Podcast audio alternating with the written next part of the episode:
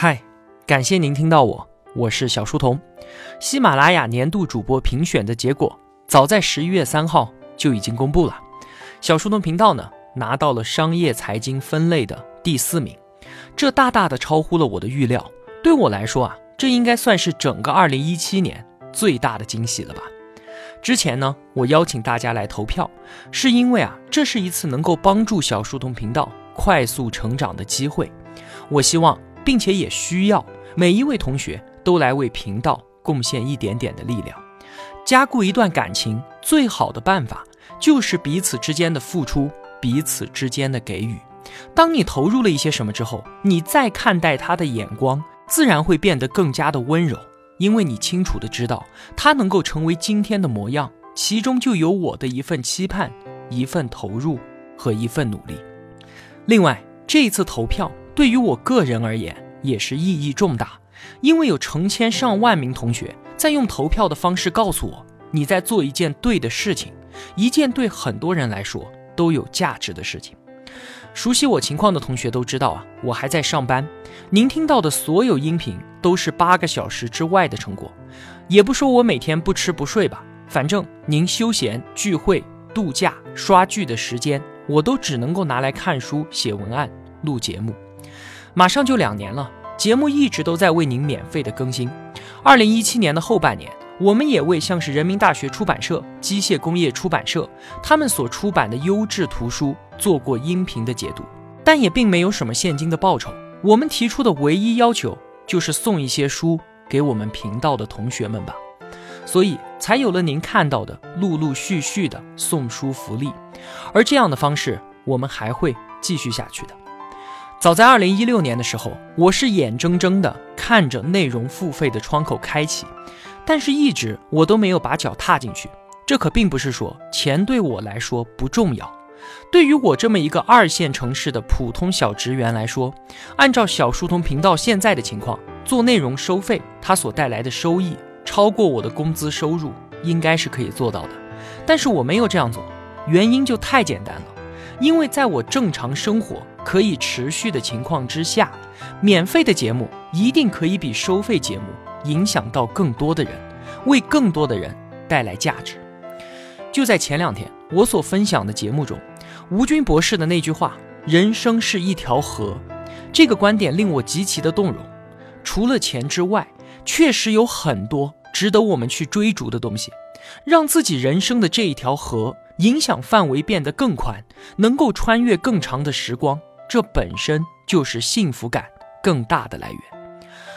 我这样说可没有任何贬低金钱的意思，也不是在唱追求梦想、追求自我实现的高调。因为我相信啊，金钱它是我创造足够的价值之后自然的回报。如果你一旦相信了这句话，也就为自己屏蔽掉了所有怨天尤人的借口。如果你觉得这个世界亏欠了你，那只是因为。你为他人所创造的价值还远远不够而已，所以您现在能够理解您的投票是在告诉我你在做一件对的事儿，而这句话本身对我来说有多重要了吧？这可是小书童频道所有意义还有动力的来源，在这里不存在什么单方面的固执坚守，只有共同的陪伴和彼此的给予。没有人需要我的时候，我自然也就该消失了。当然了，如果真的走到哪一天，小书童频道变成了我的生计来源的话，对此我也不必讳言，我会坦然的告诉你。感谢每一位投票的同学，您的这一行为对于小书童频道来说可谓是意义非凡。那么，按照喜马拉雅所公布的规则，分类排行榜的第四名可以拿到一千八百块钱的奖金，虽然奖金还不知道怎么发放。也不知道什么时候发放，但是现在我就先拿出这一笔钱，挑选了一本书，一共可以买四十八册，我再自掏腰包凑个整数五十册，送给参加今天活动的为小书童频道投票最多的前五十名同学。参与的方法是这样的：长按识别本期图文下方的二维码，进入到我们专门为这一次活动所准备的表单页面，上传小书童频道助力榜。截屏图片，和我们之前预见的一样，投票结束之后，主播助力榜页面就会消失。所以，我之前多次在微信公众号还有 QQ 群通知大家，一定要在十二月三十一号为小书童频道投票之后截图保存图片。现在呢，这一张图片是我送书给您的唯一凭证。那在上传了图片之后，再按照表单要求分别填写您的姓名、联系电话、邮寄地址，以及助力榜的排名和投票数，之后点击提交就可以了。我会按照投票数从多到少的依次顺序，把书送给前五十名的同学。